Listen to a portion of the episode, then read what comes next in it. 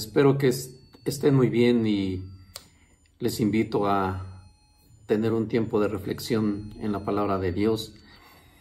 Y estamos por concluir un año, el 2020, que no ha sido para nada un año fácil, ha sido un año con muchos cambios en todos lados frente a una situación, un problema de carácter mundial. Y quiero compartir contigo una reflexión de, tres puntos que tengo yo acerca de este año y de este final de año también. Y el primer punto que quiero eh, compartir es que creo que en este año algo que trajo todo este problema ha sido replantear las prioridades de la vida ha tenido que eh, dejar al descubierto algunas prioridades que teníamos. Por ejemplo, quiero comentarte tres ejemplos muy, muy sencillos. Por ejemplo, al principio de año, normalmente las personas, las empresas, se plantean metas, se plantean objetivos.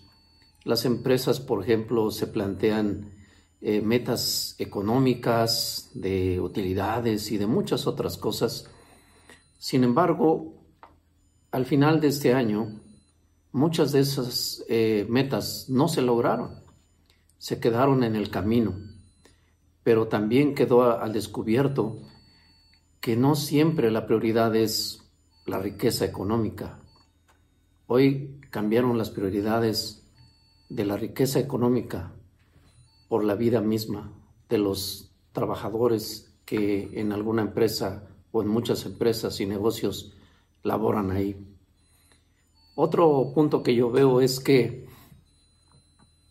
todo el mundo traíamos un ritmo de vida y yo digo un, afán, ¿verdad? Parecía que, que lo más importante era continuar con las cosas que veníamos haciendo, pero eso también cambió una prioridad apareció la necesidad de poner una pausa, de tener calma y de tener paciencia para reflexionar la manera de vivir.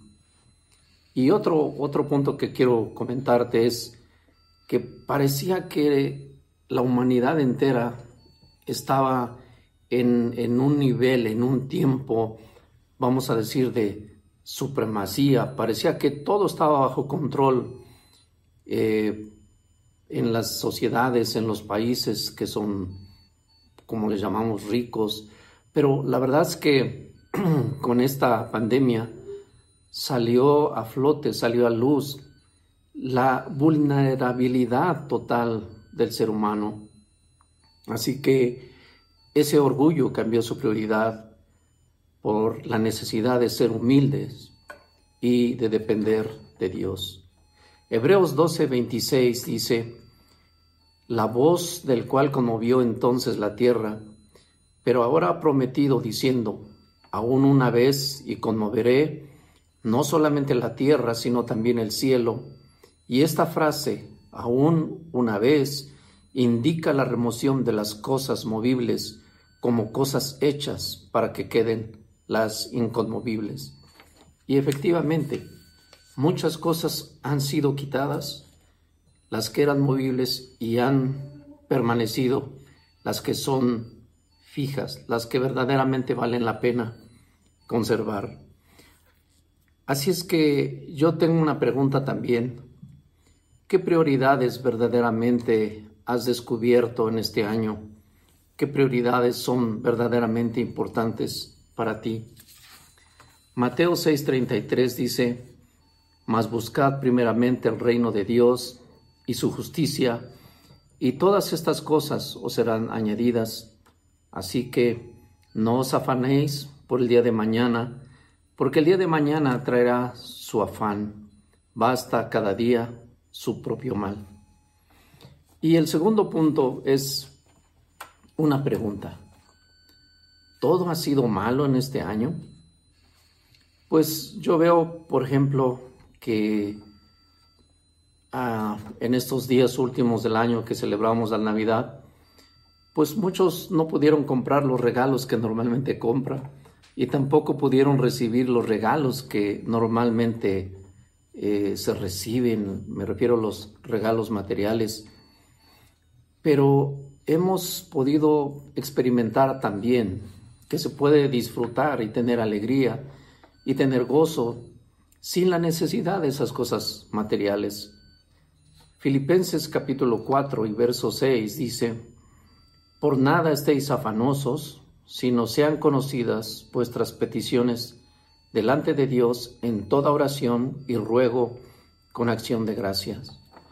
Yo creo que estas dificultades de este año que está terminando han sacado a la luz también algo que la palabra de Dios dice, que tengamos contentamiento. Primera de Timoteo capítulo 6 y verso 7 dice, porque nada hemos traído a este mundo y sin duda nada podremos sacar. Así que, teniendo sustento y abrigo, estemos contentos con esto. Y yo creo que nos hacía falta como seres humanos valorar muchas cosas, valorar muchas cosas que teníamos, pero que no las valoramos. Y el tercer punto es este. ¿Qué esperamos para el 2021? Yo creo que tenemos que enfrentarlo primeramente con fe y con esperanza en Dios. Primera de Juan capítulo 5 y verso 5 dice, ¿quién es el que vence al mundo sino el que cree que Jesús es el Hijo de Dios? Y el verso 14 dice, y esta es la confianza que tenemos en Él, que si pedimos alguna cosa conforme a su voluntad, Él nos oye. Y si sabemos que Él nos oye, en cualquier cosa que pidamos, sabemos que tenemos las peticiones que le hayamos hecho. Así es que yo te invito a que terminemos este año con gozo también, con fe, con alegría y que iniciemos el siguiente año con fe y esperanza en Dios. Que Dios te bendiga y que tengas un próspero año nuevo lleno de bendiciones y de salud en el 2021. Nos vemos pronto. Hasta luego.